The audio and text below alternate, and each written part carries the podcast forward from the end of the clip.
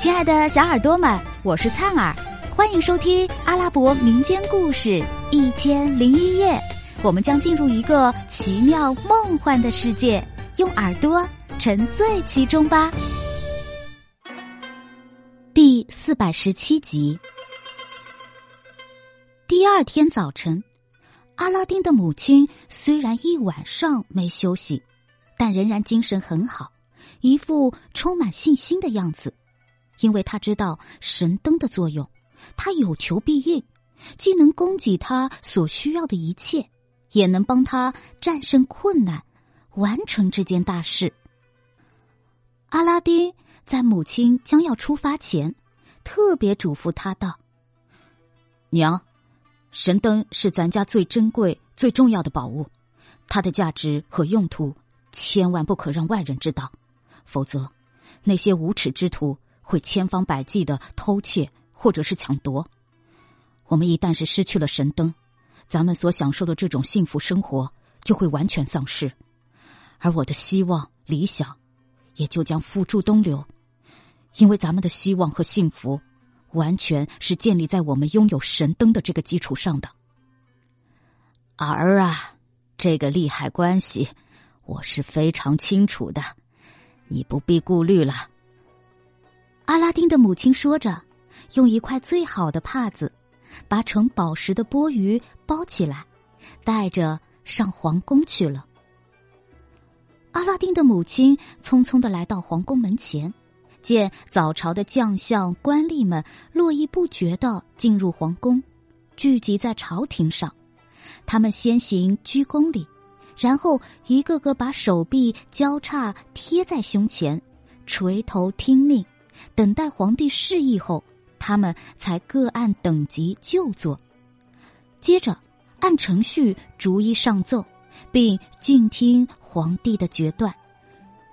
早朝完毕以后，皇帝进入后宫，其他臣僚才顺序退下。阿拉丁的母亲一动不动的站在一旁，观望等待，直至早朝完毕。官员们各自办事去了，他见皇帝没有接见他的意思，这才闷闷不乐、无精打采的转回家去。阿拉丁见母亲提着礼物回来，知道他此行并不顺利，但他并不想追问缘故。阿拉丁的母亲把礼物放下，把经过叙述了一番，然后说道。儿啊，今天我本来是鼓足了勇气，等待夜见皇帝的，当然也准备好了如何回答他的问题。但是由于今天求见的人太多，没有机会跟皇帝见面交谈。明天我再上皇宫见皇帝，相信会有结果的。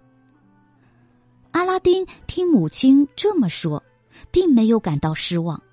虽然他很爱公主，希望尽快同她结婚，可是事情不是想象的那样顺利，因此他不得不抑制感情，耐心等待。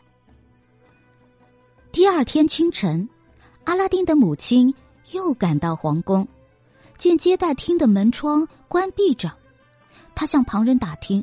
才知道，皇帝并不是每天都要接见老百姓的，他每周只接见老百姓三次。阿拉丁的母亲颇感失望，闷闷不乐的转回家，等待接待的日子再去求见。终于又到了接待日这一天，阿拉丁的母亲带着礼物，又来到皇宫。他按规定站在接待厅门外等待敬业。这一天求见的人很多，而每次只放一人进入接待厅，其余的人继续在外等候。当先前进去的那人出来后，才放下一个人进去。由于时间限制，这一天的接见还没轮到他，就告结束了。